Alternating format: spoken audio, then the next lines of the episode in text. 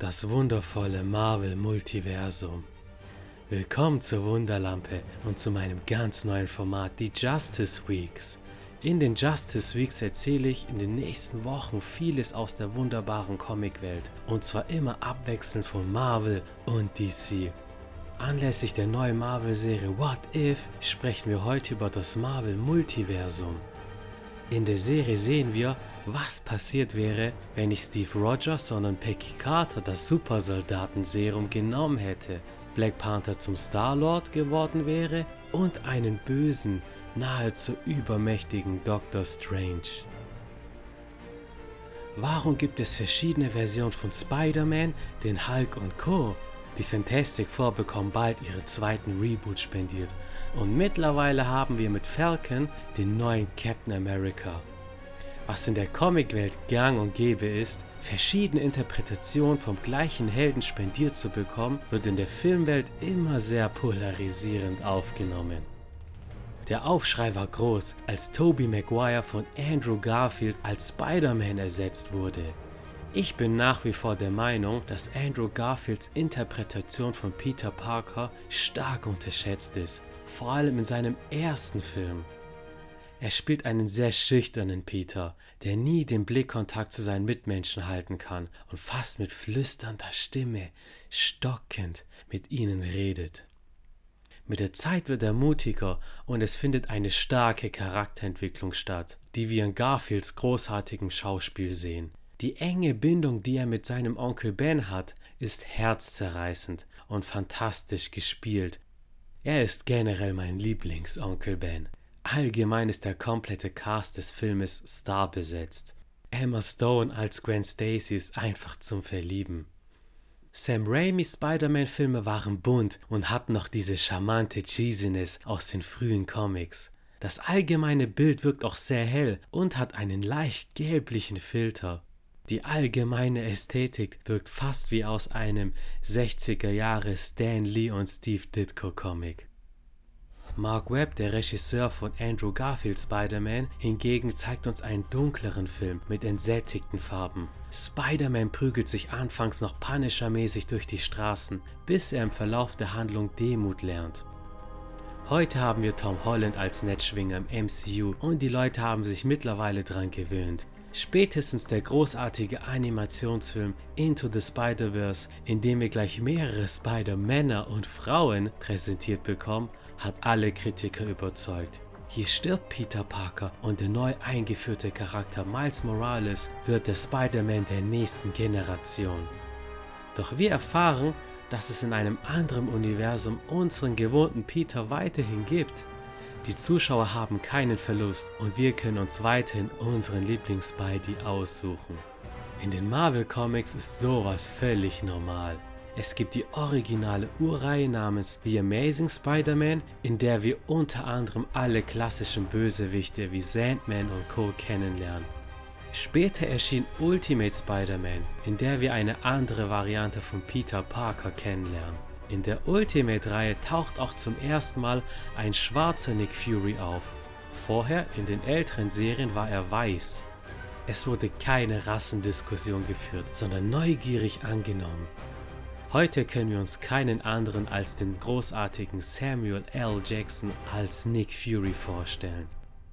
Der Trailer zu Spider-Man No Way Home spielt mit dieser Thematik, in dem aus Mark Webbs Amazing Spider-Man Film vorkommen wird und wir den legendären Green Goblin und Dr. Octopus aus Sam Raimis Spider-Man zu hören und sehen bekommen.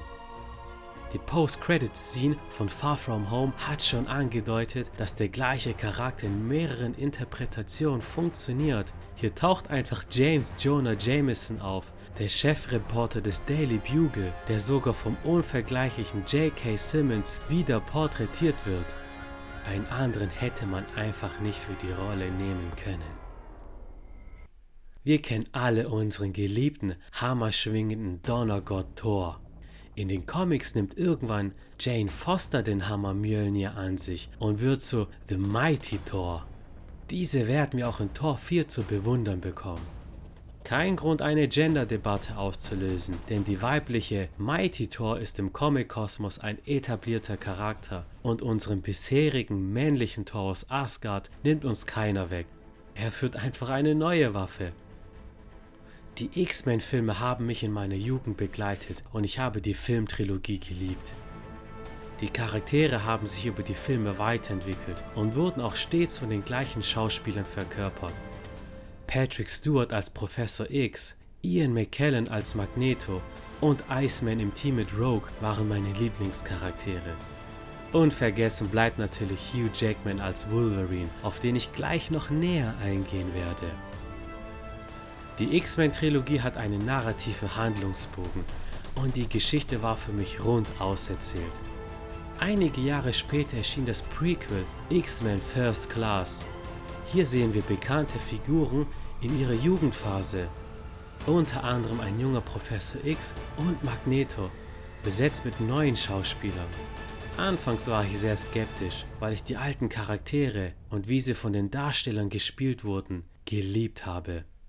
Mittlerweile mag ich die nicht ohne Grund starbesetzte Neuinterpretation sehr und im Nachfolgefilm X-Men Days of Future Past treffen die alten Figuren auf die neuen und es ist einfach ein fantastischer filmischer Fanmoment.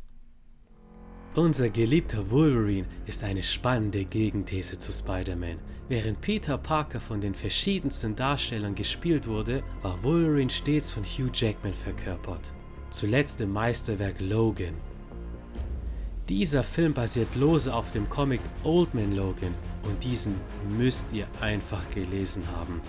Scheißegal, wenn ihr noch nie was von Marvel in den Händen haltet, noch nie einen X-Men Comic, gar keine Vorkenntnis habt, völlig egal. Ich kann es euch wirklich ans Herz legen.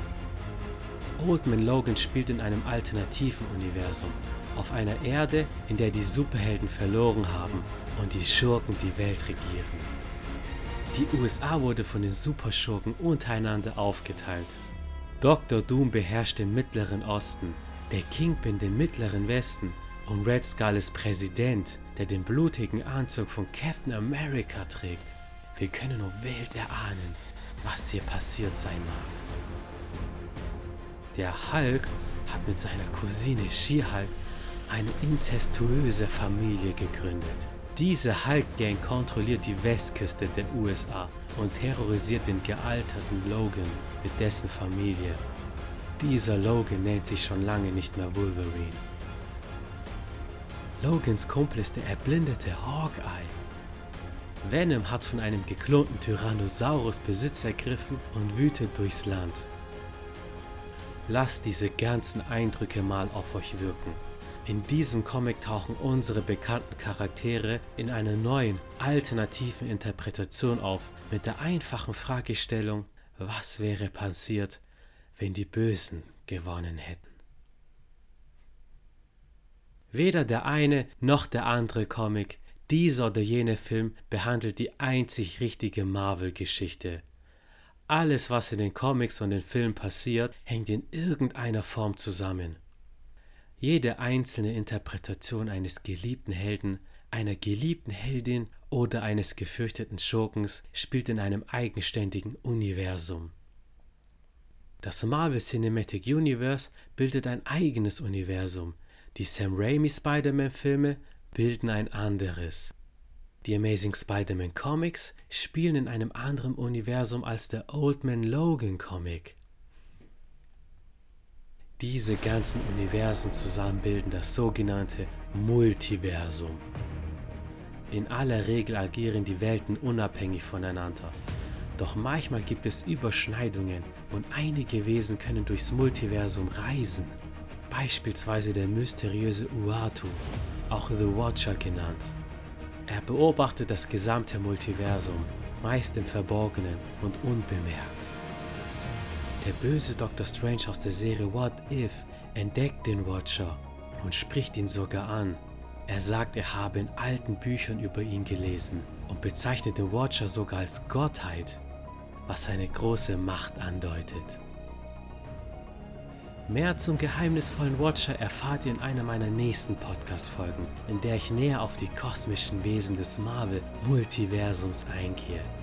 Keine Sorge, da werde ich auch über den Weltenzerstörer Galactus und seinen Herold den Silver Surfer sprechen. Beide gehören zu meinen Lieblingspersönlichkeiten aus dem gigantischen Marvel-Kosmos. Euch hat die Folge gefallen? Dann empfiehlt meinen Podcast doch euren Freunden und lasst Vitanus mit einem Schnipser ein paar Sterne auf iTunes Apple Podcasts da. Diskutiert auch mit mir gerne auf Instagram unter dem Hashtag Justice Week über Marvel. Für alle Freunde und Freundinnen von Batman, Superman, Wonder Woman und Co. Keine Angst, ihr kommt auch auf eure Kosten. In der nächsten Podcast-Folge präsentiere ich euch das epochale DC-Multiversum. Und merkt euch immer eines: aus großer Macht folgt große Verantwortung.